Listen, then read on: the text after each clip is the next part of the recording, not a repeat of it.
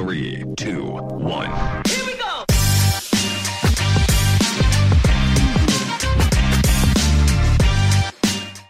Bueno, gente, bienvenido al, al episodio de hoy. Este, primero que todo, gracias por eh, vernos aquí en, en nuestro canal de YouTube y en Spotify. Si no se han suscrito a nuestro canal, por favor háganlo. Es importante que nos sigan en las redes sociales también. El invitado de hoy, eh, yo creo que tiene lo que se llama el, el- el sueño, el, el- que cumplió que, su sueño. Eh, Hay un dicho que dice, ¿cómo dice el dicho? Dije, dije, bueno, si tú haces lo que te gusta todos los días, no es trabajo, una cosa así. Confucio. Confusión. Ricardo Martínez. Ricardo Martínez ha hecho muchas cosas, pero yo creo que tú eres más conocido eh, culturalmente aquí en Panamá por haber hecho una fiesta que ya prácticamente es una institución nacional, que es el Filthy Friday, ¿no? Cuéntame un poquito de tu historia antes de Filthy Friday, porque creo que ya todo el mundo sabe qué es lo que es Filthy Friday, pero cuéntame un poquito de ti, porque tu, tu- tu historia es bien interesante. ¿eh? Antes de Filthy, bueno, eh, yo estudié en el San Agustín. ¿Qué eh, promoción? 2001. 2001, ok. Esa fue la última promoción, esa fue la penúltima promoción que estuve en Paitilla. Ok, Fue la primera que se graduó en Costa del Este. ok. ¿Tú estabas con Alejo? Alejo estaba en la 2000. En la 2000, ok. Em, y nada, salí de ahí, estudié Ingeniería Electrónica y Telecomunicaciones en la UTP. Ok, wow. Eh, ¿Tú me ingeniero? gradué- Sí, soy ingeniero. ingeniero. Em, en aquel tiempo era como que la moda, pues, como que acaban de abrir esta carrera de telecomunicaciones, Claro. sonaba fancy, me gustaba la ingeniería, así que, y lo hice. Em, de ahí tuve un año, más o menos un año trabajando como ingeniero, me aburrí y decidí que quería ser periodista. Ok, ¿y eso eh, a qué edad tenías ahí? ¿24, 25 años? 20 Sí, 24. 24, ok. 24. Y bueno, decidí arriesgarme. En, e- en ese año casualmente me habían ofrecido un trabajo en Madrid para irme a trabajar en una empresa En telecomunicaciones. telecomunicaciones Ujú. y lo rechacé. Eh, en, en aquel tiempo tenía un amigo que se llama Humberto, que es el del Cuara. ¿Tú Ujú. ¿Lo conoces? Mm, Creo que sí, sí, sí, sé quién es. Cuara.com. Ujú. Y el man trabaja conmigo. Y yo le dije, hey, dame chance que yo voy a escribir unos artículos para publicarlos en el Cuara, porque necesito tener como un sample Claro. para llegar a la estrella o a la prensa, lo que sea, y que vean cómo escribo, ¿no? Pues yo desde chiquito había leído Rantan. Así que por eso, y en realidad para escribir bien hay que leer. Claro. Así que por ese lado estaba bien. Así que, que en en ese tiempo me gustaba mucho el tema internacional, me sigue gustando, ¿no? La geopolítica, relaciones internacionales, todo eso. Escribí como cuatro o cinco artículos, los publiqué ahí en el cuara.com Ujú. y, y- y con eso conseguí una entrevista con el director de la estrella. Fui y me contrataron. Ok. Y estuve haciendo noticias internacionales ahí. Luego me fui a hacer una maestría. Ujú. en- en- y ahí, ahí fue que me especialicé en periodismo de guerra. Ok. Fue una maestría de dos años en Europa. Y cuando salí, por ahí mismo me fui a reportar en África, eh, en el norte de África, más que nada. Ok, ¿y ahí habían qué, en qué países, qué conflicto estaban? En aquel momento, ese fue el año de la primavera árabe, Ok. en el 2011. Cuando sacaron a. Ese fue cuando sacaron a Mubarak de Egipto, cuando Ujú. sacaron a Ben Ali en Túnez. Ujú. La guerra civil en Libia comenzó ese año. Wow. Eh, así que nosotros nos fuimos a España, cruzamos a Marruecos y de ahí fuimos En carro. por tierra en lo que se pudo. No tenía, o sea, en aquel tiempo teníamos idea de la- algunas situaciones que había, Pero no de la magnitud. no de la magnitud exacta. Nosotros sabíamos, por ejemplo, que Marruecos y Argelia tenían, tenían problemas. Y esa frontera lleva cerrada cualquier cantidad de tiempo. Ahí había que, que ir por avión. No había manera de cruzar por tierra. Cosas así, ¿no? Ok. Eh, y luego la guerra en Libia la teníamos un poco como que no sabíamos si íbamos a entrar o no íbamos a entrar porque ya en aquel tiempo, aunque éramos bastante jóvenes y naif, eh, sabíamos que tampoco tú puedes entrar a una zona de guerra así de que hola. Y mucho menos nosotros que éramos de un medio de Panamá que nadie conocía. O sea, ¿Y fuiste tú con quién? ¿Con tu camarógrafo? yo en aquel tiempo tenía una socia que había estudiado conmigo. Y ella, es, ella era camarógrafa y sigue siendo. Ahora mismo ella trabaja en, creo que es AFP en París. Wow. Sí, sí, sí, es una dura. La tipa es una dura. Mujer. Eh, mujer. Y estaba Mil veces más loca que Ay, a yo. la vida, agarrar cámara para allá. Sí, sí, sí, porque el- yo me he dado cuenta que el camarógrafo, como está concentrado en la cámara, o el fotógrafo, no es consciente como de lo que está pasando alrededor, ¿no? Sí, tú no sabes si viene el, el Entonces, tanque Puede haber atrás. piedra, balas, no sé qué, y tú estás tan concentrado en lo que estás Sí, haciendo. en que no sacar te la toma. cuenta. Y varias veces yo le, yo le tuve que gritar para que se moviera porque Venía la bala. una vaina, sí, sí, sí, cosas así. Em, y nada, entonces, eh, con suerte, en Túnez hicimos unos contactos y conseguimos alguien que nos, que nos, más o menos que nos metiera en Libia. Claro. Porque en, en aquel momento, eso era septiembre del 2011, ya los rebeldes habían avanzado desde el oeste hacia Trípoli y ya Gaddafi no estaba en Trípoli. En aquel tiempo nadie sabía dónde estaba Gaddafi. Después lo encontraron y fue que el video ese, hasta le metieron un... Sí, sí, sí, sí, sí. Eh, pero en aquel tiempo nadie sabía dónde estaba, pero ya la, ya la, ya la ciudad capital había caído. Claro, ya la habían tomado. Y- los pero rebeldes. todo el, ajá, entonces to- todo el camino desde la frontera con Túnez hasta Trípoli era un desperdigado de, de Muerte, destrucción. de locura, Sí, sí, bomba y de toda demencia. vaina, toda vaina. O sea, lo- cosas que más locas que puedes imaginarte. Eh, pero bueno, nosotros estábamos con una facción de los rebeldes que nos, como que nos estaba protegiendo. pues. Claro, los adoptaron. Nos adoptaron y los manes estaban cool, eran bastante seculares, pues, porque ese es, el, ese es un tema interesante. Aunque no sé si nos estamos desviando No, no, del no, tema no, no, la- eh, estos son los temas que a, a mí personalmente yo creo que a todo el mundo también le, Sí. le interesan. Ese es un tema muy interesante de, de- de lo que sucedió hace, hace 10 o 11 años en, en el Medio Oriente en lo- y en el norte de África, que es que todos estos movimientos anti las dictaduras que había en ese momento comenzaron como algo muy desordenado, pero también muy inocente. ¿no? Eh, había mucha gente, y, y incluso en, en Occidente se vieron como movimientos pro democracia al principio, ¿no? Ujú. que la gente no quería dictadura, que la gente quería más, más, digamos que más derechos, más cosas. Entonces, en aquel tiempo todavía había mucha gente luchando ahí que sí era en pro de una sociedad más o menos como la que, como la que tenemos en Latinoamérica o en Estados Ujú. Unidos, Europa, Ujú. eh, pero también había mucho extremista, salafista, yihadista, no sé qué. Entonces, como tenía un enemigo común, que era Gaddafi, en, Mm. en el caso de Libia, estaban peleando juntos. Pero ya en aquel momento se podía ver que en el momento en el que ya se acabara la lucha juntos, se Iban- iban a empezar a matar entre ellos. Claro, Y, y- y también se veía que los que iban a ganar iban a ser los extremistas, ok. porque eran los que estaban más locos. Y tenían más acceso a, A armas y, más hombres, obviamente, ¿no? Que Exactamente. están luchando por, por el Entonces ya eso se veía. Yo me acuerdo que yo escribí en aquel momento que Libia, que yo lo veía mal la cosa, pues que, que, se- que se notaba que puede ser que 5 o 10 años después, como ahora, estuviéramos pensando, chuzo, por lo menos con Gaddafi había orden. Claro. Ese ha sido el tema que ha pasado con muchos de esos países. Y- y realmente a mí ahora me parece curioso incluso hasta afortunado, pues, porque en aquel momento todavía con esa inocencia no había esa matadera de periodistas que pasó después, que mataron a Jim Foley, ¿te acuerdas que lo yo, yo por ejemplo, a Jim Foley yo no lo conocí, pero conocía a mucha gente que lo conocía, pues. Al final éramos la misma gente que íbamos para todos Claro, los mismos periodistas, Claro, la misma claro. gente. Tim Hetherington también murió en Libia, Oh, también conocí un montón de gente que lo pero él sí murió en combate, pues. Pero ya Jim Foley lo mataron. Ese fue el, el- el famoso que, Ujú. que el man lo, lo Sí, sí, sí, no sé qué. Bueno, todo eso pasó al año siguiente, o, o más adelante, no me acuerdo en qué año murió él, pero el año siguiente comienza Siria y muchos de la gente que yo conocía se van para allá, pero ya a mí esa guerra ya era como que me daba más miedo porque ahí no había protección de ningún tipo. Sí, ustedes acá por lo menos tenían el tema de los rebeldes. Para que Sí. la gente entre en contexto, Muhammad Gaddafi tuvo en el poder fácil unos 30, 40, 42 cua- años. 42 años. Eh, este era el tipo que era el, la...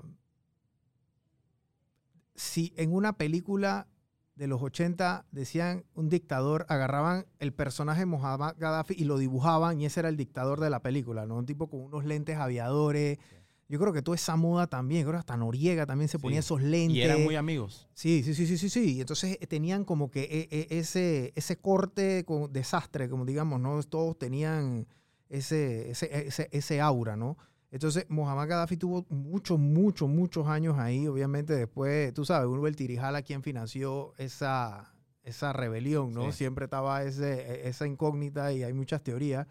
Los rebeldes tumban a Mohamed Gaddafi y entonces quedas tú donde pasa eso, que hay un tema de hay unos extremistas y unos rebeldes que no llegan a la una, porque los extremistas no tuvieran ni siquiera dado la hora del día ya. No. No, no, no. Nada. ¿Por qué? Porque los extremistas eran así. Uno, las mujeres tenían que estar en la casa cocinando, trapeando y barriendo y nadie las podía ver excepto de sus esposos. Y entonces los rebeldes eran un poquito más, como tú dices, Sí. seculares, ¿no? Eran más abiertos a lo que era el trabajo a la mujer, etcétera. Sí, ¿no? claro, claro. Eran gente. Lo que pasa es que también en, en todas esas sociedades había gente eh, con plata, por decirlo así, o había gente con un estatus más alto social, con acceso a educación. Y esa gente tenía sus hijos, etcétera, estudiando en Europa, Claro. etcétera. Eh, además de que no nos olvidemos que las, que las dictaduras como la de Ben Ali en Túnez o la, la de Mubarak y antes Nasser y, y- y- o sea, en Egipto, pues Sadat, etcétera, eran dictaduras seculares, eran dictaduras militares, pero seculares, igual que la de Saddam Hussein en Irak. Religiosas, seculares religiosos, ¿no? No, no, es, es lo contrario. O sea, eran, eran dictaduras seculares, no eran dictaduras religiosas. Ok, ¿Entiendes? Dictadura religiosa es la de Irán. ok, Y todos estos países estaban en contra de la, de la semiteocracia que existe todavía en. Irán. Entonces, Ujú. todos estos, Saddam Hussein eh, en Siria, que, que todavía está Bashar al-Assad en el poder, todas estas, todas estas dictaduras eran dictaduras seculares militares. Y por ende, la mujer tenía muchos derechos, todo eso, ¿no? Entonces, la gente se acostumbró a vivir en eso. Había dictadura, había represión, había un servicio de inteligencia. Pero cierto grado de derecho humano hacia la mujer también, ¿no? No era una cosa. Exactamente. Pero eh, al, al no funcionar esos sistemas y, y caer en corrupción, pobreza, miseria, etcétera, en esas sociedades ah, siempre hubo un undercurrent muy fuerte de extremismo religioso. Claro. O al menos de decir el Islam es la respuesta. Porque estos, estos dictadores tenían el Islam pisado. Lo- Ujú. lo, lo mismo que, más o menos en Turquía, después de la Primera Guerra Mundial viene Ataturk, y Ataturk es secular. Y a- abre la sociedad. Las mujeres no tienen que ponerse velo, Claro. pueden estudiar, no sé qué, todo eso. ¿Qué pasa? Esas sociedades, hay mucha gente que dice, esto no es nuestro. Esto es una ideología importada de Occidente. Claro. Entonces, ¿qué pasa? Cuando no funciona, dicen, ¿por qué, por qué estamos tratando de ser lo que no somos? Si esto ha sido una tierra islámica desde hace 500 años, 600 años, Claro. en el caso de Turquía, desde que los turcos, Sí. desde, que- desde la, desde toma de Constantinopla, entonces, ¿por qué no intentamos hacer lo nuestro? pues? Que es lo que le llaman el, el- el- eso se llama el political Islam. Entonces, el Islam político, obviamente, también tiene muchos grados. Hay gente muy moderada. Claro. Y hay otros que van. Y ahí está el- el Islam político estilo iraní y está el Islam político ya estilo, digamos, ISIS, Claro. que no se nos olvide, era un Estado. Allá en Afganistán. Pero yo, pero yo me encuentro en, en ese momento, en, en- en ese momento histórico en la que nada de esto se había, como que el cáncer no se había me- metastasizado pues, todavía. Todavía no existía el Estado Islámico. Em, eso, eso vino mucho después. Esos niveles de violencia, esas cosas que se veían, esos niveles de extremismo vinieron después Ujú. ya yo no lo viví. Porque después, eh, ya, ya después en el 2012, yo estuve haciendo, eh, tuve como 3, 4 meses en la India Ok. haciendo cobertura. O sea, de también. Libia no te. Para Siria no fuiste, entonces te fuiste para No, la India. De Libia yo seguí a, a Egipto Ok. y bajé hasta Kenia. Ujú. Y ahí pues conocí países maravillosos como Sudán, Sudán del Sur, que también tenían, en aquel momento Sudán del Sur se acababa de independizar. Wow.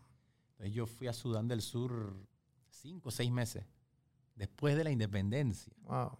O sea, que eso cosa- estaba, eso estaba fresquecito también ahí. Eso, eso, eso vaina a mí sí me voló la cabeza de verdad, porque estábamos hablando de un país, país, donde no había nada. O sea, nosotros aterrizamos en un, una pista, me en, imagino, en un llano ahí. y un hangar. Todos los aviones eran de la ONU.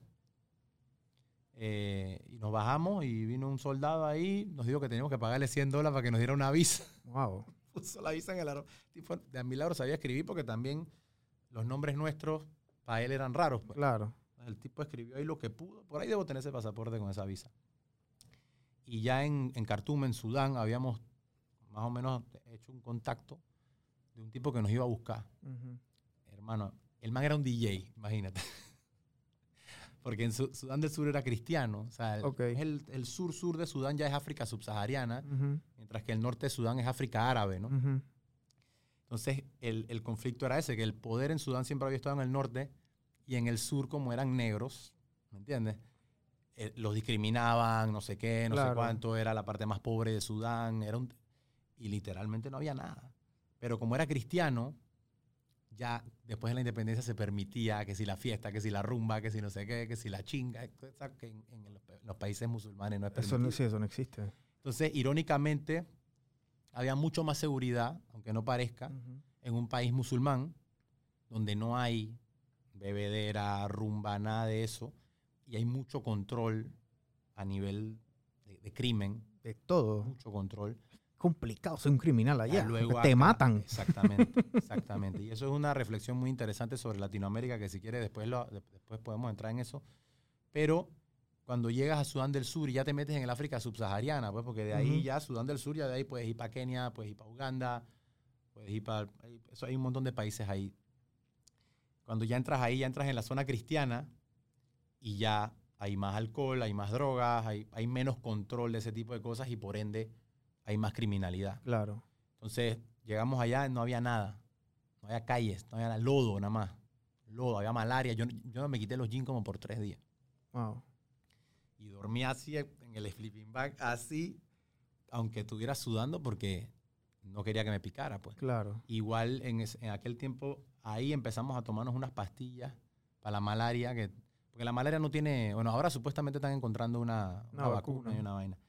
Pero en aquel tiempo tenías que tomarte una pastilla que era como profiláctica, era todos los días, y si te daba, tenías que tomarte otra para que te ayudara a llegar al hospital. Wow.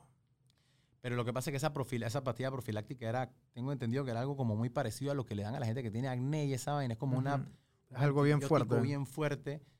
Y al- a los 3, 4 días estás tomándotela, te sientes Horrible. horrible. Pues entonces nosotros dijimos, "Hey, brother, Vamos a rifarnos. ah, exactamente, de la mano de Dios, vamos a rifárnosla.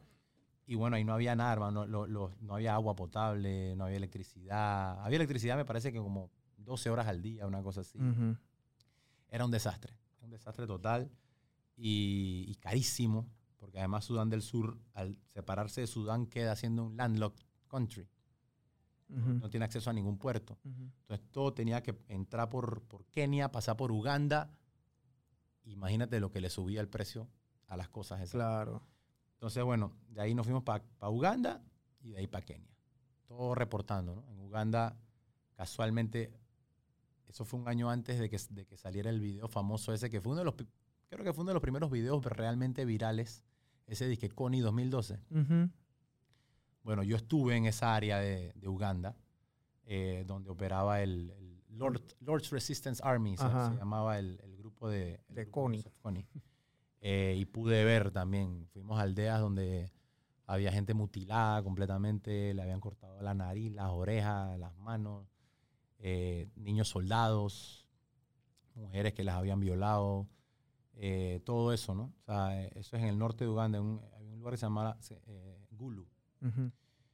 Y alrededor de Gulo hay un montón como de aldeas que están metidas en el monte.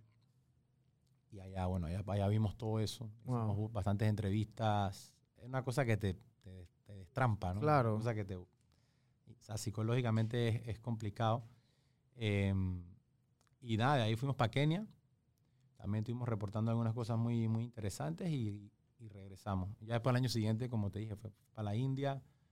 Eh, estuvimos en la India, estuvimos en Venezuela y fue cuando empecé. Yo, yo hice muchas coberturas en Venezuela. Ok. y- y le ¿De- ¿En qué año fue eso? En el 2012 fue mi primera cobertura en Venezuela Ok.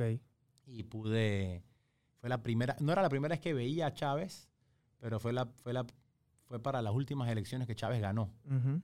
Eh, fue, fue muy bonito, fue una experiencia muy bonita para mí, po- porque era Latinoamérica, porque, ¿sabes? Es un país tan cercano Claro. y, y ver lo que estaba pasando, ver a Chávez vivo todavía, lo que significaba. El, el- el tipo, ese tipo era una fuerza de la naturaleza. ¿no? Claro. Era, más allá de que el- los aciertos o errores que haya tenido, es de ese tipo de gente que tú no puedes estar en un cuarto con él sin sentir el carisma del man, Y pues. pasa desapercibido. No, no, no, bueno, y eso como todos los grandes estadistas, ¿no?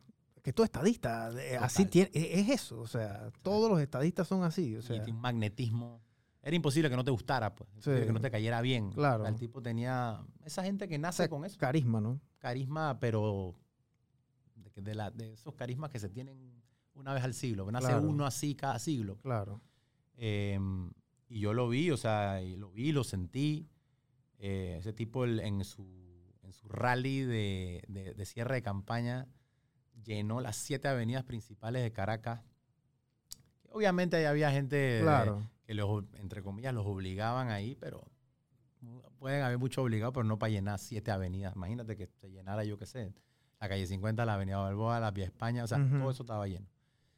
Y, y bueno, el tipo ganó esas elecciones en octubre del 2012, que fuimos por tierra, por cierto, porque no había vuelo.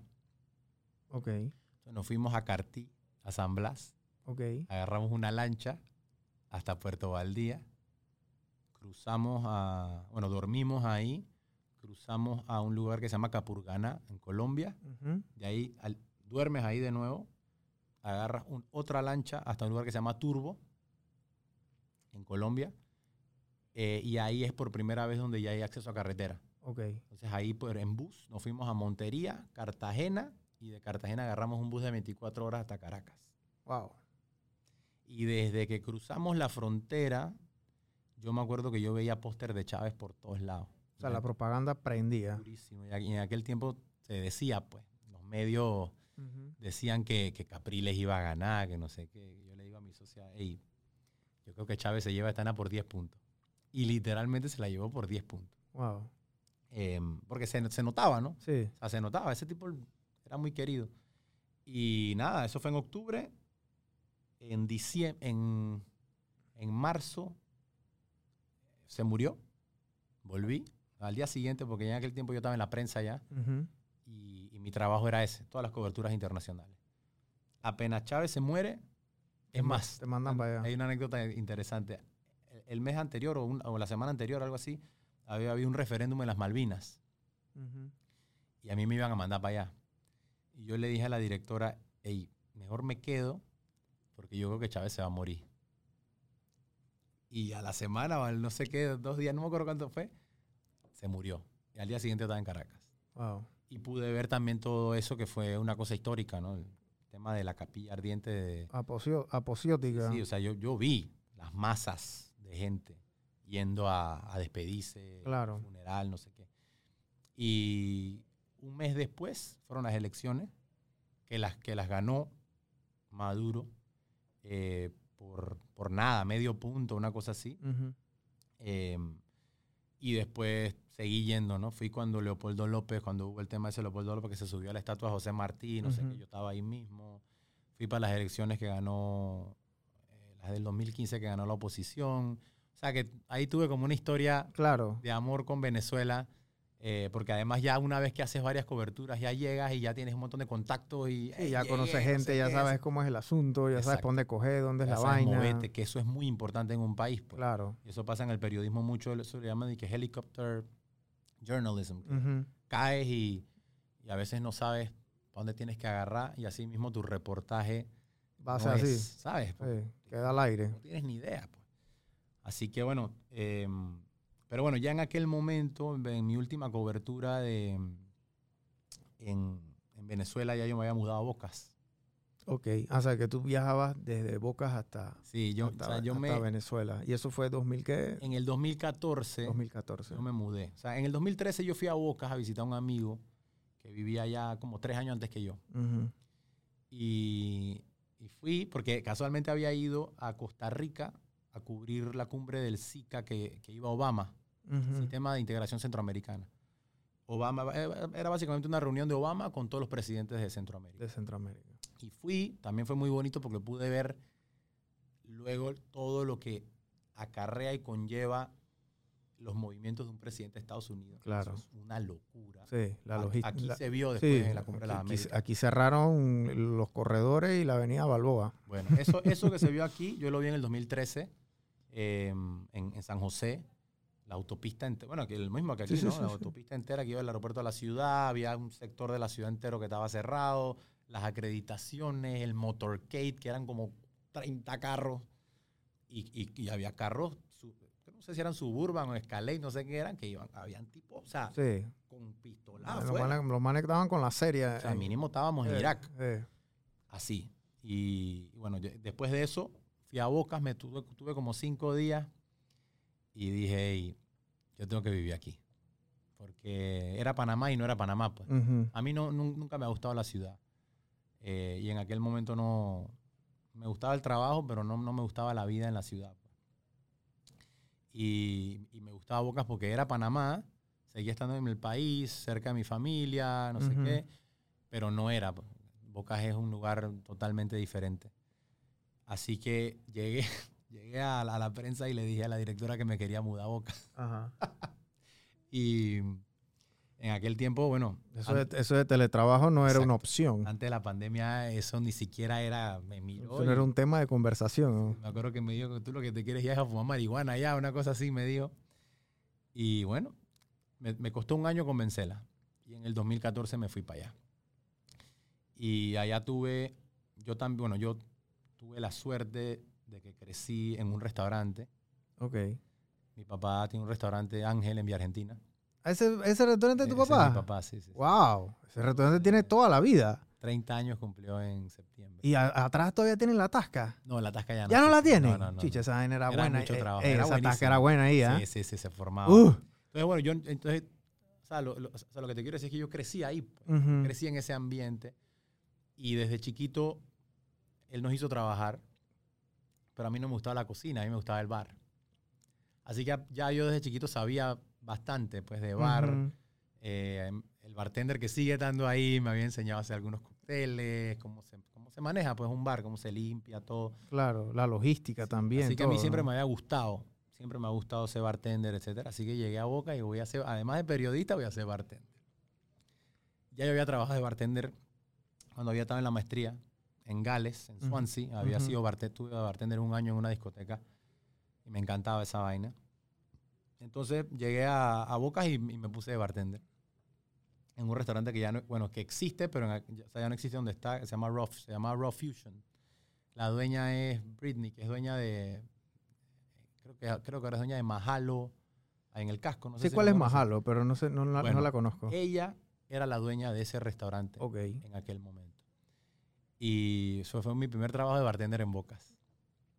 Y bueno, O sea, que trabajabas con la prensa de día y entonces en la noche ibas a... a- más o menos, o sea, yo, yo lo que tenía era un contrato freelance con la prensa. Mm, porque- ok, cuando porque salía trabajo- alguna vaina tenías sí, que o sea, allá. yo en la prensa mi trabajo era coberturas internacionales, pero además yo tenía una columna, bueno, columna, era una página entera que salía todos los domingos, se llamaba Periscopio Global, que era un análisis de temas internacionales, geopolítica.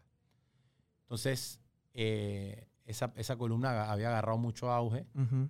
Eh, había mucha gente que la leía, porque yo analizaba, o sea, en una, en una página entera de periódico, son como dos mil palabras más o menos, cabe material. Entonces Claro. yo podía realmente ponerme a analizar temas como el yihadismo, la geopolítica de Japón, cosas así, ¿no?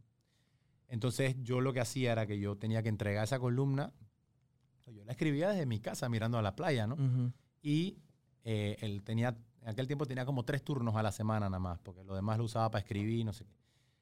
Eh, y bueno, en enero del 2015, me- de la prensa me escribieron un email y me dijeron que, bueno, ya creo que ya entraron como en la crisis del periodismo. Y todos los medios, viste que la prensa hoy en día es un... Sí, es un paquín ya. En aquel tiempo la prensa era una vaina así. Sí.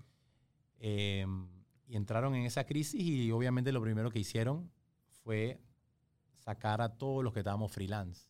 Porque la gente planilla obviamente tiene otro otro estatus, ¿no? Así que yo, bueno, llamé a Britney y le dije, "Ey, en vez de tres turnos necesito seis. Dale. Y me quedé, esos los, los, los siguientes dos años de bartender, trabajando solamente de bartender. Pero aquel tiempo también en Boca se hacía, había mucho más plata que ahora. Había mucho más turismo que ahora. Y ponte Eso es 2014, 2015. 2014, 2015. Ponte que allá, en, en- el bar que yo trabajaba ni siquiera era un bar, bar, era un restaurante que tenía un bar de cócteles. Eh, y yo me hacía 60, 70, 80, a veces hasta 110 dólares de propina todos los días. Wow, Y compartido con una waiter. claro. Entonces, daba. Daba para vivir en Bocas y daba para viajar. Porque esos años, el 2015, el 2016, yo me iba por lo menos la mitad del año de viaje. Ok. Para la 2000. temporada baja. Sí, más o menos. En el, en el 2016 yo me fui en abril, regresé en diciembre, imagínate. Ok. Me fui desde China, desde, desde Bulgaria, bueno, desde Europa hasta China, por tierra, y volví Wow. por tierra. Ocho meses. Eso fue el viaje, pero sin trabajar ni nada. o sea, Claro. a mochilear. Eso fue una locura. Y a la vuelta de ese viaje, diciembre del 2016, durante esa temporada alta, Hiciste el Silk Road, lo que le dicen el Silk Road. sí, sí, sí. A, a la ida hice el transiberiano, que en realidad, era el tra- en realidad lo que yo hice fue el transmongoliano, Ok. porque lle- llegas hasta un punto que se llama Ulan Ude, después de Irkutsk, y después bajas hacia Ulan Bator, pues, en Mongolia. Mm. Y después fui hasta China, en el tren, Ok. hasta Beijing. Em, y a la vuelta sí hice más Silk Road, porque sí salí, bueno, sí, de- de- Bueno, saliste de China, si ¿no? lo pones a ver, eh, el Silk Road en China comienza en, en Xi'an, que es la ciudad amurallada, que para mí es la más bonita de China, que ahí cerca están los guerreros de terracota y eso. Ahí es donde comienza y entonces ya se mete en Asia Central. Pues eso fue lo que yo hice. Yo salí, me metí en, en Kirguistán, de ahí me metí en Kazajstán, Uzbekistán, que realmente es el país del Silk Road, porque hay tanto esas ciudades, Samarkand, Bújara, que son Silk Road total. Eh, y de ahí me volví a meter en Kazajstán y ahí sí tuve que volar a Irán, porque Tur- Turkmenistán, que es el país que viene después, es Estaba en un enredo. complicadísimo. O sea, ya la visa de Uzbekistán en aquel momento fue muy difícil conseguirla. Yo tuve como 10 días en Shanghái eh, esperando que me la dieran, porque era un país, ahora está un poco más abierto, pero en aquel tiempo era un país muy cerrado y además el, el dictador, el presidente Karimov se acababa de morir, así que ahí había un enredo, pero me la dieron. Eh, pero Turkmenistán sí es un país cerradísimo, es muy difícil conseguir la visa, como Corea del Norte más o menos. pues. Wow, Puedes ir de turista, pero todo controlado. Claro. Entonces lo intenté, lo intenté, lo intenté, pero al final dije, "Ey, lo siento. Agarré un vuelo en una ciudad que se llama Que prácticamente era cruzar el mar Caspio solamente hasta Teherán. Y en Irán tuve como dos, tres semanas, que es un país maravilloso también. o sea, in- increíble. Irán es un país increíble. Pa- para ser turista, creo que es de los mejores, de, de la mejor gente que he conocido en el mundo Wow. los iraníes. Y de ahí, Turquía, crucé a Turquía y crucé todo Turquía y me metí en Bulgaria, que fue donde empecé. O sea, cerré el círculo. Sí, sí, sí. Hiciste el, el- el- el tour. Sí, fue- completo. Eso fue Y regresaste entonces en diciembre a Bocas. diciembre del 2016, llegué a Bocas a- y volví a trabajar. Ya llevaba, creo que era mi segunda verano trabajando en Aqua, en Aqua Launch, no sé si lo conoce. Y nada, estábamos ahí y en aquel momento yo me di cuenta que la isla había cambiado, el ambiente de la isla había cambiado un poco. ¿Cambió en qué sentido? La rumba ya no era tan, o sea, ya, ya no venían tantos, tantos turistas y la rumba había cambiado un poco, ¿no? Eh, creo que el efecto Celina había hecho ¿Cuál fue el, eh, cuál fue el efecto Celina? Yo, yo personalmente, pues yo creo que Ce- Selena entra en Bocas en el, 2000, del- en el año nuevo del 2014 para el 2015. Fue cuando, fue cuando lo abrieron, ¿no? Y para mí em, fue un efecto muy disruptivo porque me parece que hasta, hasta que Celina llega a Bocas, el hostal más grande tenía 60 camas. pues. Entonces de repente llega un hostal con 200 camas, o 250, no sé cuántas tiene, y eso cambia la dinámica del pueblo. Total. Un, un hostal, un pueblo donde el hostal más grande tiene 40, 50, 60 camas, es un pueblo donde la gente tiene que salir. Tienen que salir. Eh, en cambio, un hostal donde hay 200, 250 personas, que además venía con estas herramientas de mercadeo, esta visión que en Bocas evidentemente todavía no se tenía, Claro. tú tienes la capacidad de tener a todo el mundo allá adentro. Sí, Entonces, porque yo me imagino que ellos ahí tenían su bar y sus vainas y estaban ahí al pie de la, del agua como todo, ¿no? Así que todo el mundo como que estaba ahí en un resort. Entonces, Guarda exactamente. guarda, guardando las proporciones, ¿no? Exacto. Entonces eso, eso cambió muchas cosas en Bocas. eh, y yo creo que Bocas perdió un poco como de ese dinamismo de, de fiesta que tenía. O sea, que todo era en Celina entonces. Exacto. O sea, que Hubo todo era en Celina y entonces los otros barcitos y discotecas que vivían del día a día. Entonces estaban, se le cerraron, el, le cerraron el grifo, ¿no? Exacto. Y, y por, por eso, porque hay, había un equilibrio, ¿no? Que no era diseñado, era un equilibrio orgánico. Claro. Y de repente entra esta empresa Sí, que... Como, como cuando llega Walmart a los pueblos chiquitos allá en... Exactamente lo mismo. O, o en Europa esa, esa librería que se llama FNAC. Te ponen un FNAC enfrente y la Sí, librería de... Ya, sí, el mom and shop muere, ¿no? Lo mismo, es- eso mismo fue lo que pasó. Hay muchos, hay muchos hostales que sufrieron, bueno, y, y la fiesta, la, la vida de fiesta sufrió mucho. Y bueno, para nosotros eh, fue un golpe, para Aqualunch fue un golpe en aquel momento, em, y yo la cosa la veía fea, pues. Y yo decía, hey, yo soy bartender, em, ¿de dónde voy a trabajar? Claro. Así que, de casualidad, en aquel momento, un, un amigo mío que, que, bueno, que hoy en día es mi socio. eh, ¿Cómo se la- llama? ¿Cómo se llama? Fabio. Fabio. Él había sido DJ em, en La Iguana, Que, era como también la. Sí, sí, sí, yo, yo, yo iba a la iguana. Bueno, él, era el, di- él fue el DJ de La Iguana por. Ok. ¿Y él es panameño? Sí. Ok. Él, él- él- él, de hecho, es de Chorrera, Ok. pero lleva en bocas desde Toda la vida. Bueno, si Sí, le- ¿y 15. la iguana todavía existe? La Iguana. Bueno, no sé, está como en una transición. La abrieron o sea, hace unos meses, ok. pero la cerraron, no sé si la van a abrir de nuevo. Bueno, la iguana puede tener 10 años andando o más. Más, más, yo creo que más. Porque antes quedaba en otro lado. Ok. Eh, igual que Aqua. Aqua tiene más de 10 años. Sí, sí, también. sí, sí. El Barcundillo ni se diga. Sí, sí, sí. Entonces, bueno, eh, él se había salido de la iguana y había, y había estado de viaje también y había regresado a Bocas y decidimos, bueno, vamos a hacer negocio. pues. Vamos a hacer una fiesta de nosotros. Y en febrero del 2017 comienza la idea de Filti. Y ahí fue que llamamos a, a nuestro otro socio, Rick, eh, que es, él sí es gringo, eh, y él había vivido en Bocas, pero en ese momento no estaba, estaba viviendo en Noruega, en Oslo. Ok. Pero el tipo es un genio de redes sociales, website, todo eso. O sea, es muy bueno. Y nosotros queríamos que él fuera parte de la... Claro. de- porque obviamente entendíamos que, precisamente por el efecto Celina, Para allá iba la vaina, ¿no? entendíamos que ya eso de estar dando flyer por la calle, no sé qué, eso ya había que ponerlo Eso a- era, eso era en el 2010. Exacto. Entonces, eh, contactamos con Rick, él se unió al, al proyecto y nos tomó dos meses hacer la primera fiesta. En abril del do- 21 de abril del 2017 hicimos el primer filtro. ¿Y cómo, y cómo qué, qué consiste Filthy Friday? Porque yo te soy sincero, yo nunca he ido a un Filthy Friday, porque yo en el 2017 tuve mi hija en los 2018, así que tú te imaginarás que ya Claro. después de eso no- decidí que voy para un Filthy. sí, sí. no es tan fácil. Este, pero, ¿en qué consiste el Filthy Friday? O sea, explícamelo como si yo fuera una persona que recién acabo Ujú. de llegar a Boca y le dicen que hey, hay una fiesta que se llama Filthy Friday. ¿Y, y en qué consiste? Bueno, nosotros lo llamamos un Island Party, Island Party Crawl. Eh, es una fiesta que comienza a las 11 y media de la mañana, termina a las 9 de la noche y se desarrolla en tres islas. Ok.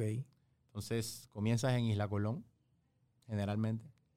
¿Y la Colón dónde? En... Isla Colón es el, el- es el sí, pueblo. sí, sí. Ajá, pero ¿en qué, en qué lugar? Bueno, ahora estamos comenzando, a- a- ahora alternamos entre La Neta, que es el bar, que ahora, la- ahora Tacos La Neta tiene el tema de bar y comida de Celina, Ok, y un lugar que se llama Brothers, una hamburguesería que queda en calle Primera.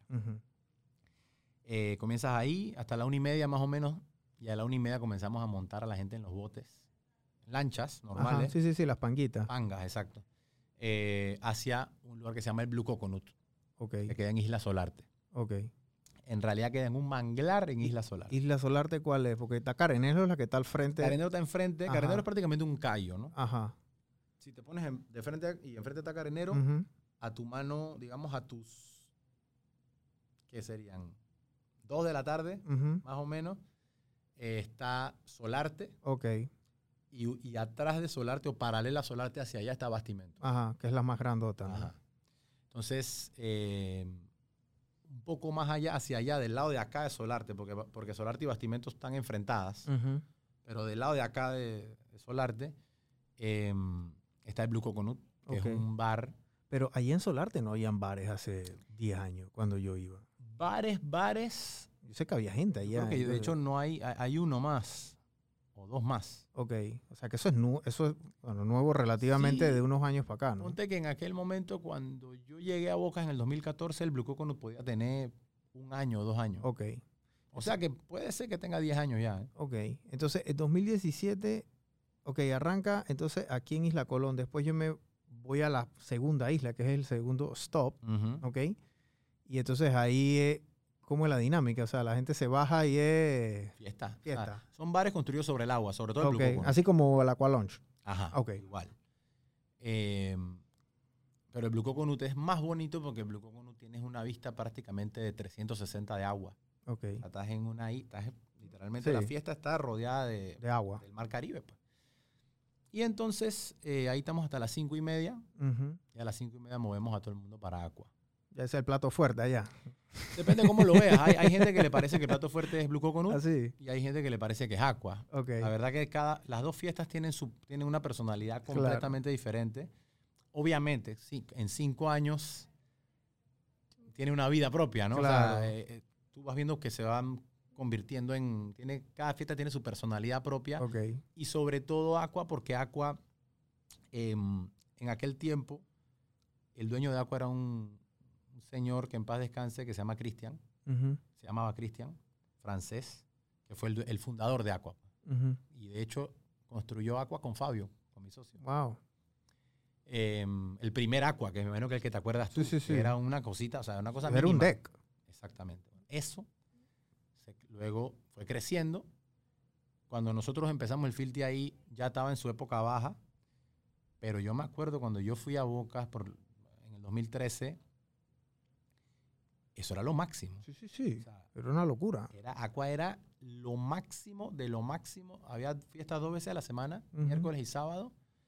Y yo, digo, no- uno siempre se acuerda de las cosas de manera diferente, pero pienso que ahí había 500, 600, 700 personas fácil. Sí. Todos los miércoles y todos los sábados. Eso era una locura. Y además a mí me, a mí me había gustado mucho el estilo. Pues yo, yo no sé si tú sabes, yo, o sea, yo fui eh, en mis tiempos ya jovencito cuando estaba en la universidad, o sea, yo era parte del staff de Rocafé.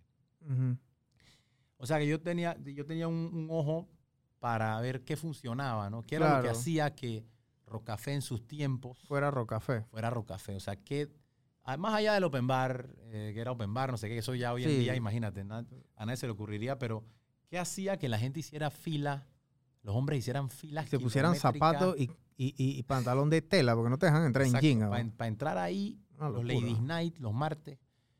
Entonces, yo como tenía acceso a- adentro, pues, con el staff, los martes, los Lady Night estaban llenos, llenos de mujeres. Era una locura, porque... antes, antes de entrar los hombres. Sí, nada más podían entrar mujeres Ujú. y entonces los hombres entrábamos a las once y media. 11. Entonces era como el era como el ganado, pues. Literal. Eran como las vacas adentro y entonces venían los... los Literal. Chuchi, eh, hoy en día tú haces eso, Ricky, y eh, te cancelan. Sí, sí, Tú no sí. puedes hacer un evento así de que, de que las mujeres ahí, los hombres entrando. O sea, nada más decirlo me, me da miedo.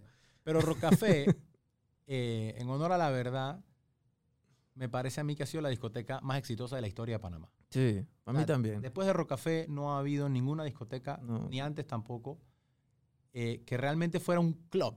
Sí. ¿Sabes? En Rocafé hubo un- unos años que martes, Jueves, viernes, y sábado jueves. tú podías ir. ey, Solo. y la misma gente, Tú podías ir solo. Ahí tú te ibas a encontrar alguien. la misma gente, 5 de la mañana, eso estaba prendido. O sea, era un, era, que tú decías, esto es una discoteca de verdad. Sí. Y VIP, no sé qué, o sea, y ahí fue que uno empezó a Claro. aprender de esas cosas, ¿no? Cómo funciona un VIP, el acceso, la cosa, todos los juegos que se hacían. Las Eh, dinámicas. Me acuerdo del juego de los collares, que lo hacíamos en, en carnavales. Eh, ese juego yo me lo llevé para el Filti. O sea, entonces cosas que uno va aprendiendo, ¿no? Ujú. Eh, y las fuimos implementando. Entonces, en, en Aqua también, en Aqua había una escuela de bartending. O sea, no era una escuela per se, pero era un estilo de bartending que era de Aqua. O sea, los bartenders, eh, no sé si te acuerdas, en la iguana las bartenders eran solamente mujeres. Ujú. En Aqua eran solamente hombres. Había mujeres, de- después hubo mujeres, pero era más que nada hombres. Y era la lógica contraria. Era los hombres bartenders guapos atraen mujeres y las mujeres atraen Atrás los hombres. claro. Y, y- y eso, me acuerdo cuando la- la- la- el primer turno que yo tuve ahí, el que era como el gurú de los bartenders de Aqua, Fulo Coqueño, que no está en Panamá ahora mismo, y que fue el MC de, de, de Filthy Friday por, por, por muchos años, eh, Fulo me dijo, en este bar tienes que bailar, tienes que beber y tienes que servir al mismo tiempo. Y las tres cosas las tienes que hacer bien. O sea, tú, tú tenías que estar en todo. Entonces, era un, era un bartending muy pesado porque a lo mejor tenías tres, cuatro personas pidiéndote tres, cuatro tragos a la misma vez porque estaba tan lleno. Tenías que acordarte lo que te pedían. Tenías que acordarte de qué plata. Obviamente tienes que agarrar la plata primero. Claro. Tenías que agarrarte de qué billete te había dado cada uno. Y a la caja, saca cambio. Acuérdate de qué cambio le tenías que dar a cada uno. Prepararle los tragos y traerle los tragos con el cambio. Y pasarla, y, y hacer ver que la estás Y a pasando la bien. misma vez y estando. Claro. Y de repente venía uno de los, otro de los bartenders y decía, hey, shot. Todo el mundo se tomaba un shot de Jagger. Después de cierta hora, a las 11, 12 de la noche, todo el mundo se quitaba el suéter y quedaba todo el mundo, todos los bartenders sin suéter. O sea, era una fiesta muy loca eh, que para mí, obviamente ya el Filthy es otra, es otra liga, pues. Ujú. Pero para mí eso era Bocas. O sea, ese, fue, ese era el Bocas que nosotros queríamos recrear cuando hicimos el. Ujú. Y Aqua, bueno, ya, ya nada de eso ta- estaba pasando cuando el Filthy comenzó. Ya Aqua estaba en su... De hecho, Cristian ya había tomado la decisión que no se hicieran más fiestas en Aqua. Wow. Entonces, nosotros fuimos con la propuesta y le dijimos, hey, mira, queremos hacer una fiesta así, así, así, así. El tipo, bueno, dice, dale. Y ahí comenzó. Ahí comenzamos, ¿Cuánta gente te fue al primer filthy? 100 personas. 100. Sí, 100 personas metimos. O sea, ¿y ustedes cuánto pensaban que iban a vender? Yo con 50 estaba feliz. O sea, ustedes la meta dije, "Hey, con 50 yo creo que Sí. nos va bien. Y bueno, duplicaron la vaina. Sí. Igual, igual tuvimos suerte, eh, porque, claro, nosotros ya éramos gente que conocíamos Bocas de- Yo llevaba tres años viviendo en Bocas ya. Bueno, sí, tampoco eran unos, unos, unos nuevos, no era Exacto. hey, la fiesta la va a hacer, dije, este man, ah, puta, estos manes son, chucha, estos manes saben hacer fiesta, güey. Sabíamos hacerlo, Claro. ¿no? Eh, nosotros habíamos hecho una... Nosotros hicimos el Filthy la semana después de Semana Santa. Y en Semana Santa, eh, como la isla estaba llena, nosotros hicimos como un... Pre-filthy. Sí, como un pre-Filthy, más o menos. Los bartenders de Aqua tenían la camiseta del Filthy. Ya estaban ma- eh, marinando y calentando Exacto. los motores. Como ahí. dando a conocer la marca, ¿no? No era Filthy, pero dando a conocer la marca. Y eh, yo, yo en ese tiempo era bartender de Aqua y eh, tuve la suerte de que había un grupo de gente que eran, estaban muy locos. La mayoría eran canadienses y había gente de Nueva Zelanda y de Australia también. Se quedaron como una semana, yo les conté de la fiesta. Entonces, ¿qué pasa? Es algo que es muy importante mencionar. En, en aquel tiempo, el, el Filthy de ahora era una, una fiesta que todavía existe, que se llama Sunday Funday Ok. que se hace en San Juan del Sur, en Nicaragua. Entonces, el Sunday Funday era el top de las fiestas en Centroamérica. De la- las fiestas de, de- de- por lo menos de turistas. Y era la misma dinámica. O sea, nosotros nos inspiramos en la dinámica de ellos para, para, para usar la del Filthy. La diferencia es que como San Juan del Sur es una playa, ellos van de hostal en hostal. Ujú. Y los hostales a los que van tienen piscina. Entonces ellos le llaman un pool crawl. Ujú. Entonces, pero lo, pero lo que sí es lo mismo es lo de dar la camiseta, por ejemplo. Nosotros ya sabíamos que queríamos algo, hacer un Sunday Funday, pero en bocas. Ujú. Entonces la gente que venía, porque la mayoría de los turistas vienen bajando desde México, desde Guatemala, lo que sea, todo el mundo pasaba por el Sunday Funday. Así que ya entendían la dinámica. Por eso también el, el- el producto, hay una regla de, de, de negocios que dice que el producto tiene que ser nuevo, pero no tan nuevo que la gente no sepa qué es. Sí, que no tengas que estar explicándoselo a... Exactamente. a Entonces el Filtic estaba muy bien equilibrado en ese sentido porque eh, o sea, la gente entendía de una vez qué era Claro. Y esa gente sabía. Y esa gente fueron las que hicieron la fiesta. Y bueno, obviamente también Fabio y yo nos pusimos, así mismo como Charlie Brown, con, la, con, la- con la- con el banquito de limonada, en la calle principal de Bocas, como por dos semanas antes, a promocionar la fiesta. Con una toldita. No, la tolda vino Después, año sí, después. porque yo, yo- yo vi unas fotos de uno, bueno, la gente cuando vaya y en los grupos que estoy, dije, estoy aquí en la fila de la tolda y Sí, no, sí, y no eso abierto. después. Y, y yo ya llegué tarde, hay 25 personas. Y ni a- fila había, o sea, eso era lo loco. sin boleto. Eso era lo loco. Nosotros no teníamos. Sí, desde el principio registramos los nombres de la gente, porque desde el principio sabíamos que la data de la gente valía oro, claro. así que registramos a la gente, pero no teníamos em, manera que nos pagaran online. O sea, que registramos a la gente ahí. Ok. em, y no teníamos ningún tipo de orden, era la mesita, Fabio y yo. Teníamos un iPad para registrar a la gente Pim pam y le daban su y cintillo. un pad con que luego todos esos nombres, toda esa data la gente la pasábamos nosotros manualmente a, A un Excel o, Ajá. o- o sí, cualquier sí, a cosa. un Excel. Y entonces así, así comenzamos, promocionándolo. Fabio afortunadamente es muy bueno promocionando cosas en la calle. Entonces el man tiene esa, ese arte, porque es un arte, brother. ¿no? Llegar a un grupo de suizas Extraños. caminando por ahí y de Claro. repente llegas tú y que, hey, eso no es cualquiera. Entonces el man sabe los ángulos, pues. Sí, sabe sabía meterse. llegar, sabe. Y llegaba y las ya le quedaban ahí, ja, ja, ja, no sé qué, y les decía, mira que la fiesta así, así. En aquel tiempo también costaba 20 dólares. ¿Cuánto cuesta el filtro ahora? Hoy en día el Filti, el boleto estándar cuesta 40 dólares. Y, y eso me da acceso es al, al, al transporte, ¿no? Y a las Ajá. entradas. La camiseta. Y a la camiseta. El, o sea, o sea te, te le das el kit, ¿no? Sí, y el el sticker también le das el, El sticker. tatuaje también, sí. Porque ese sticker yo creo que fue de todas las cosas que ustedes han hecho, libra por libra, ese sticker ha sido, yo creo que la gente, si ese sticker te cuesta un dólar, tú le has sacado el jugo a ese sticker, pero por millones, hermano. Sí. Ese- Porque ese es el que se pone las guiales en la nalga, el que se pone disque aquí, acá, y tú sabes, ¿no? Entonces, eso, o sea, una foto con una man, con el vestido de baño, y entonces con el sticker en la nalga, la pone en las redes, hermano, y eso es factor viral ahí. Es que eso es algo muy bonito que lo digas, em, porque habla mucho de, del- del- o sea, de lo especial que es el Filti en, el- en términos de que es una fiesta bocatoreña.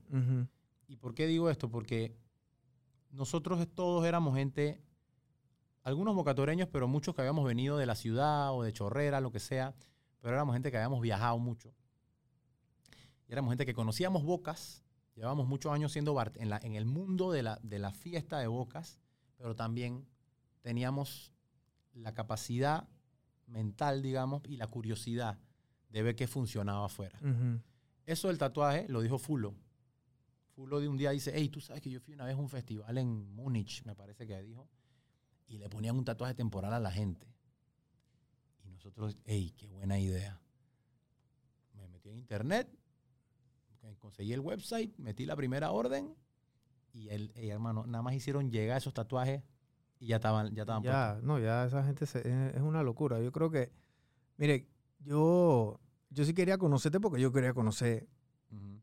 Este, el Filti se ha vuelto una especie de evento ya cultural o una institución aquí en Panamá, Sí. porque no hay persona abajo de 30 años que no sepa tu producto, Ujú. Ricardo, me explico. Entonces, eh, y hay ciertas cosas y hay ciertas cositas que hacen un evento especial. El tuyo tiene muchas cosas, el tatuaje es una de ellas, pero para que los oyentes entiendan, lo que Ricardo hizo fue que él encapsuló muchas cosas a la vez para hacer un producto propio del lugar donde tú estás. Porque en Bocas no hay piscinas. Tienes mar, tienes cosas. Entonces, pero en Bocas hay gente, hay gente que quiere fiestar. Hay una capacidad humana que ustedes tienen para mercadear. O sea, muchos de ustedes tienen un área de expertise. Probablemente tú solo no hubieras podido, No. podido hacer lo que, está, lo, que han, lo que han hecho. ¿Me explico? Entonces, en esta parte a veces los socios forman como una clase de trinidad divina que no es que ustedes se conocieron porque se conocían, sino porque se conocieron porque se tenían que conocer en el momento dado cuando se dio. Sí, sí, o sea, yo lo pienso, obviamente, eh, de, de los socios yo soy el encargado de, de la parte de negocio y de la parte estratégica, pues, por decirlo así. Así que soy el que, digamos, el que más le mete al análisis de, de todas estas cosas y, y qué es lo que hace que la fiesta sea tan, tan exitosa. Y es como dices tú, o sea, es una combinación de factores, eh, pero sobre todo es ver qué es lo que funciona en otros lugares, en los lugares top del mundo, y adaptarlo a, A lo que, realidad. a la- Y esa a- fórmula es universal. Claro. Esa es la fórmula del éxito en lo que sea que tú vas a hacer en la vida. Tienes que tener la humildad de entender que tú no vas a inventar nada. Todo está inventado. There's nothing new under the sun. Ujú. Tú tienes que buscar quién es el que lo está haciendo mejor y adaptar lo que él está haciendo a, a tu entorno. Claro. Y ahí nosotros, yo, yo sí sabía, yo nunca dudé que la íbamos a votar, por decirlo en buen panameño, porque las circunstancias estaban perfectas para eso. O sea, nosotros todos estábamos en la edad perfecta, eh, de, digamos, de madurez, eh, porque a lo mejor lo hubiéramos hecho 5, 6, 7 años antes y no, la fiesta no hubiera ido para ningún lado porque hubiéramos estado nosotros más borrachos que, Esa- eso te iba a decir. que esa es otra cosa, ese es otro tema. O sea, ustedes no pueden estar borrachos todo el... O sea, me imagino que se toman su trago y su cosa, pero físicamente yo creo que no vas a tener ni siquiera tiempo de tanta cosa que está pasando a la vez. y al principio... No puedes ni disfrutar un trago. Al principio, nos, lo- las primeras fiestas, nosotros andamos por ahí como si fuéramos un cliente más. y llegó el, problema, llegó el momento que dijimos, hey, brother, cálmate porque, Alguien tiene que cuidar la caja. claro, y esto es un negocio. O sea, esto se está convirtiendo ya en un negocio. Ya la gente lo conocía, ya preguntaban, no sé qué. Y entonces eso me forzó a mí, sobre todo a mí que era el que me iba a encargar de eso, eh, a, a superarme, pues, como, como empresario. Eh, como te mencioné antes, yo tuve la fortuna de, de- de crecer en una casa con un empresario. Con un restaurantero de años. Exactamente. Y, y el restaurante de tu papá es el restaurante, hermano. Ahí, Y- ahí no va gente, ahí no van pintados, hermano. No, va- Y mi papá vino. hay que llegar con chofer ahí prácticamente. Sí, sí. Y mi Literal. papá vino a Panamá con una mano adelante y ¿Tu una mano papá de atrás. dónde es? ¿Español? Mi papá es español. Sí, sí, sí. Un lugar que se llama Valladolid, Claro. provincia de Valladolid. Eh, mi papá llegó a Panamá sin nada. Eh, y bueno, comenzó lavando platos, sé qué, y ahí se fue haciendo. Em, y yo vi, afortunadamente también me- la, la diferencia entre mi papá y yo es muy poca, pues. Él, él me tuvo a los 24 años. Así que yo pude ver, aprender, y sobre todo, en el, a lo mejor en el momento eres adolescente, eres rebelde, no sé qué, no, pero después dice, hey, ahora entiendo por qué el viejo hacía esto. Claro. Entiendo por qué el viejo hacía esto. Y haber crecido en un lugar, en un ambiente familiar, primero que todo dedicado a ese mundo, los bares, las discotecas, las fiestas, que no es fácil Mm. a nivel familiar, a nivel de relación padre-hijo, lo que sea, no es fácil. Pero haber crecido ahí ya te da la experiencia. Ya tú sabes que ese mundo es difícil. No estás esperando que va a ser, ¿sabes? Claro. Walk in the park. Pero es que además ver a mi papá llevar su negocio y luchar con los mismos problemas que he tenido que luchar yo. Claro. Porque tu papá no estaba borracho todos los días en, los- No. en- en el restaurante, hubiera quebrado. Y, y- y otros temas, ¿no? Eh, temas de mano de obra, Claro. todos los temas que... tema administrativo que conlleva tener. administrativo, contabilidad, no sé qué, que esa es otra cosa interesante que he aprendido. Hagas lo que hagas en la vida, al final vas a terminar con abogados y con contadores. No importa lo bueno que seas, tú puedes ser el mejor malabarista del mundo. Tú empiezas la empresa de malabares y tú vas a ser el, si es tuya, vas a terminar sentado con los abogados y con los contadores. Y más te vale que sepas, porque alguien tiene que llevar la empresa. Claro. Y la empresa está en un país donde hay unas leyes y donde hay unos impuestos. Y los tienes que pagar. Y los tienes que pagar. Y tienes que seguir las leyes. Entonces, eso es algo que te guste o no te guste, tienes que cambiar el chip y decir, bueno, tengo que aprenderme las leyes, tengo que tener abogados, tengo que tener un buen contador, tengo que aga- agarrar el handle de esto, porque también la plata, anda por todos lados. Sí. Y se mueve mucha plata. Y, Y si no hay orden, o sea, así mismo, o sea, se gasta en tonterías o lo que sea. Exactamente. la- tener una disciplina en qué se gasta, en qué no se gasta, presupuesto, ey, cómo nos está yendo, hicimos plata, no hicimos plata. Todo eso es un mundo que, imagínate, en el, en el ambiente de fiesta, es muy fácil que, hey, ayer fue el filthy, Es después que, tiene que, es que tiene que haber un. o sea, en el desorden tiene que haber mucho orden. En el de ustedes, por, lo- por, por ejemplo, porque ustedes, obviamente, el cliente, obviamente quiere vivir una experiencia, pero ustedes siguen siendo empresarios, emprendedores en estos temas innovadores, porque o sea, lo que ustedes han hecho no se ha hecho aquí en Panamá. Y hay que decirlo como es, ¿no? O sea, hay, hay gente que ha querido, me imagino, que replicarlo aquí en Panamá, haciendo sus cosas en casco, dije el bar hopping y la cosa, pero no han podido encasillar eso que tú hiciste allá en, en Bocas del Toro. La generación de contenido para ti en TikTok, yo creo que ha sido otro factor exponencial en el crecimiento del Filthy, porque yo creo que, y te lo dije antes de comenzar, yo creo que Filthy Friday, el TikTok de Filthy Friday ha hecho más por Panamá en materia de turismo que el Ministerio de Turismo, Sí, sí. que está en este edificio. O Ah, no, sea, tu no. TikTok hacen más por Bocas del Toro y el turismo internacional de gente que lo ve alrededor del mundo que el Ministerio de Turismo aquí. No- Nosotros eh, somos conscientes de eso. Afortunadamente, como, como vivimos allá en la isla, eh, no estamos todo el día pensando en eso, ¿no? Que eso es, eso es muy bueno también. El tema del ego, etcétera. Estar en la isla es como que, bueno, los clientes van y vienen Ujú. eh, y tú siempre estás como pensando en el próximo filtro. Pues. No estás...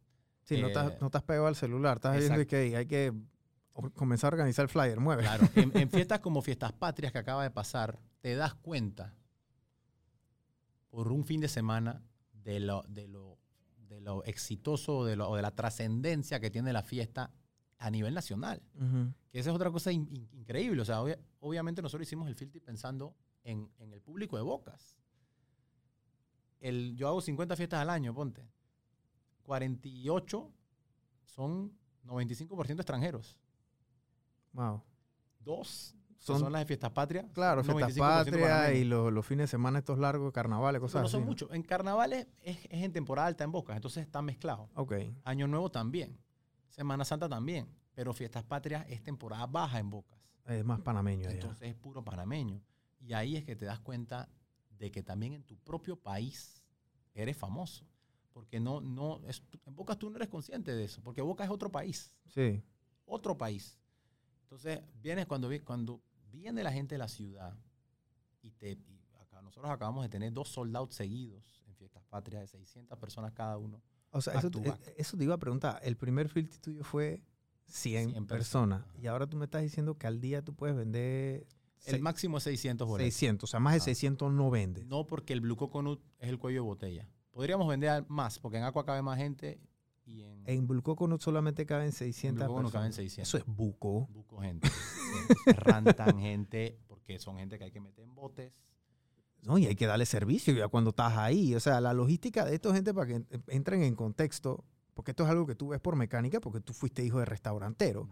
O sea, el- la capacidad de un lugar no necesariamente la determina la geografía del lugar. La va a determinar la cantidad de baños que tú tengas, la va a determinar la cantidad de servicio que tú le puedas dar a esa persona en tema de trago, comida, Ujú. etcétera. Entonces yo puedo tener un Figali que me caben 25 mil personas, pero tengo dos baños y una estación de bar. Entonces nada más puedo atender a 100 personas. Así tal cual. Entonces esa, esa es una realidad que tienen, bueno, tienen ahora ese, ese, ese cuello de botella. ¿no? Sí. Aunque bueno, eh, nosotros metemos 600 personas 6, 7 veces al año Ok. a las fiestas grandes eh, y para el aniversario.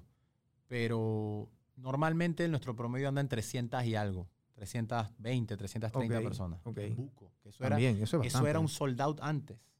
El Blue Coconut antes era más chiquito. Ok, lo agrandaron. El soldado era 350 personas. Bueno, eso se ha convertido en nuestro promedio. Ok. Y cuando, lo, cuando está el Filthy Fridays, solamente puede llegar gente a es- al bar del Filthy Friday. O sea, no, se acep- no, no aceptan a más. O sea, No, prácticamente el bar les da el, el- el- la exclusividad. Nosotros es como tuviéramos el bar alquilado. ok. Eh, y que eso, eso es otra cosa que nos diferencia grandemente de cualquier otro pop crawl. Un pop crawl normal y corriente, tú vas al bar y en el bar está pasando lo que está pasando. Y está la gente que está, y está el DJ que está, y está. Nosotros no, nosotros acá Acaparan el espacio. Los DJs son nuestros. Claro. Entonces, nosotros controlamos el ambiente. Sabemos qué va a pasar en cada lugar. O sea, es Ya tú una- sabes cuando la vaina se aprende porque ya tú sabes que a esta hora el DJ tiene que poner esta plena Exacto. que va a prender la vaina Sí, y y la al otra se final- se apaga un poquito y entonces Exacto. así sucesivamente. Es una lo- fórmula. o Sí, sea, claro, ya lo han... Hemos ¿cuánto? hecho 191 fiestas. Wow. Y yo, está, yo puedo haber estado en 190. 170, ¿me entiendes? Algo así, que me, las, me he perdido, me las he perdido porque he estado de vacaciones. Claro. Pero yo, yo tengo la filosofía de que si yo estoy en Bocas, ¿por qué no voy a ir a mi fiesta? O sea, ¿por qué Claro. no voy a ir a ver? Además que nunca te aburres. Bueno, es que estás también ahí hasta el, el- el- el- la vaca engorda por el ojo del amo, como dice uno, ¿no? Eso es obvio que eso fue una de las lecciones, principales lecciones que aprendí de mi papá. Tú tienes que estar ahí. Claro. Tienes. Además, yo ejerzo mucho el, el- el- el rol como de liderazgo a nivel del staff. Pues. Y, y hay que dar el ejemplo. Tú tienes que dar el ejemplo. Tienes que cargar cajas con ellos. O sea, no, tampoco tienes que matarte por hacerlo porque se nota que se ve fake.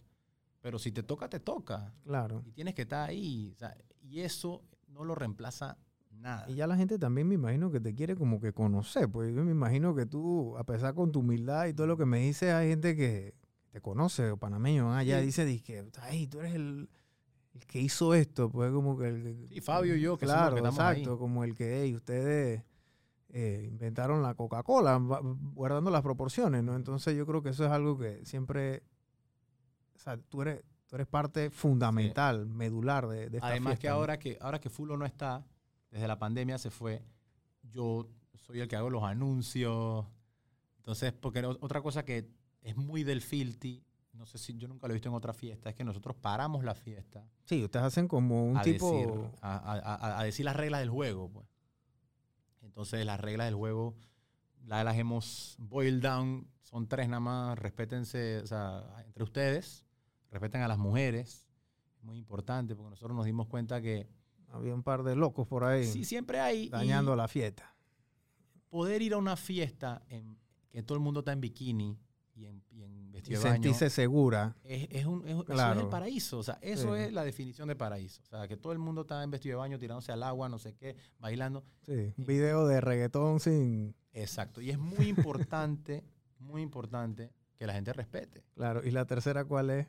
El, o sea, como lo del medio ambiente, ¿no? Ah, ok. Respetar está- el medio ambiente. botar basura y eso. Estamos en medio manglar. cuidado Sí, eso los- también, porque yo nunca he escuchado, o sea, tú sabes, tú ves estos documentales en Woodstock de los 90, dije que estaban las mujeres y entonces los manes metiéndole la mano y la locura, estas vainas así todas bizarras, Ah. pero acá nunca se escucha no, esos no, cuentos, de nada. Yo me imagino que cualquier, Parar la fiesta para decirlo Claro. hace un efecto como que esto es en serio. Exacto. Yo, yo también, una cosa que yo le digo siempre a la gente, aunque suene medio mal, eh, la gente eh, como individuos son racionales. La gente en masas. Pierden la razón. Entonces, la única manera de controlarlos más o menos es, es- tienes que ser muy forceful, pues, tienes que ser muy autoritario, Claro. por decirlo así. Tienes que intimidarlos. pues. Entonces, yo pienso que el Filthy hace un buen trabajo de, entre comillas, intimidar a la persona para que no rompa las reglas de- prácticamente desde que estás comprando el boleto. Porque después que, después que vienes a buscar tu cintillo, te dan un, nosotros le llamamos un briefing. Ahí te explican lo que ha pasado durante el día y te dicen, no hagas esto, no hagas esto, no hagas esto, no hagas esto. Después paramos la fiesta y te lo decimos. De vuelta. El tema de las drogas, obviamente, es importantísimo. Eh, nosotros, o sea, no, no podemos dejar que la gente ande por ahí Claro. drogándose. Eso es una cosa obvia, pero, pero la gente piensa que, ah, Ah, sí, yo pensé que están en, en Sodoma y Gomorra. Exacto. Entonces todo eso es muy importante y la respuesta ha sido buena. O sea, si tú se lo sabes decir a la gente de una manera amena, Claro. la gente, la gente se ríe, no sé qué, jaja, pero ya saben que estamos vigilando. Pues. Ya sabes que no puedes andar por ahí venir a tocar el culo a alguien. Claro. Ya saben que no puedes andar, que si te Si no vas para afuera de una. pa' afuera. Y nosotros somos muy estrictos con eso porque, sobre todo el primer año, fue, la- Ah, fue esa guerra. Sobre, claro. sobre todo sacar a los dealers de la fiesta, ese tipo de cosas. Wow. Claro, es normal. O sea, al principio todo el mundo quiere. Y eso pasa mucho. O sea, en el ambiente, en el ambiente de fiesta, por algún motivo, la gente piensa que las cosas tienen que ser gratis. pues. O sea, nadie va a un restaurante. Tú no vas al restaurante de tu amigo y te sientas y dices, "Ey, pero ¿por qué no me das la comida gratis? Pero vas a la discoteca de tu amigo y si quieres que te regalen un trago. pues. O sea, e- e- esa industria tiene esa particularidad de que la gente quiere entrar gratis a la discoteca porque conocen al dueño, la gente quiere que le den trago gratis porque conocen al bartender o al dueño, lo que sea. Mientras que en otros lados nadie va a la cafetería de, de- de- de tu amigo y Claro. regálame el café, pues. Entonces eso, eso, es, es- eso te pone mucha presión si tú eres el dueño. Porque la gente, hay gente confianzuda, pues. Hay gente confianzuda, hay gente no sé qué. Entonces tú tienes que aprender a manejar eso.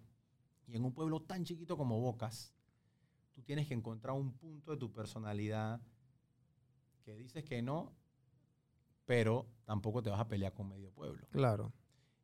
Y también en Bocas nadie, yo te puedo decir, nadie paga para entrar a ningún lado, pero el Filti Tienen que pagar. paga. Crear esa cultura fue muy difícil. Sí. Y obviamente ya la gente, el que, aunque vivas en Bocas, tú sabes que esta fiesta es famosa.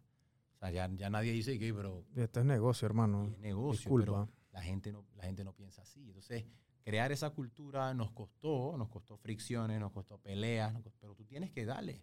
Es la única manera. Sí. Es la única manera. Y es, es complicado. Y llega el punto, cuando tú eres el dueño y fundador de algo, para tú disfrutar, tú tienes que empezar a meter gente abajo tuyo, que sean las que, las que más o menos sean el policía malo.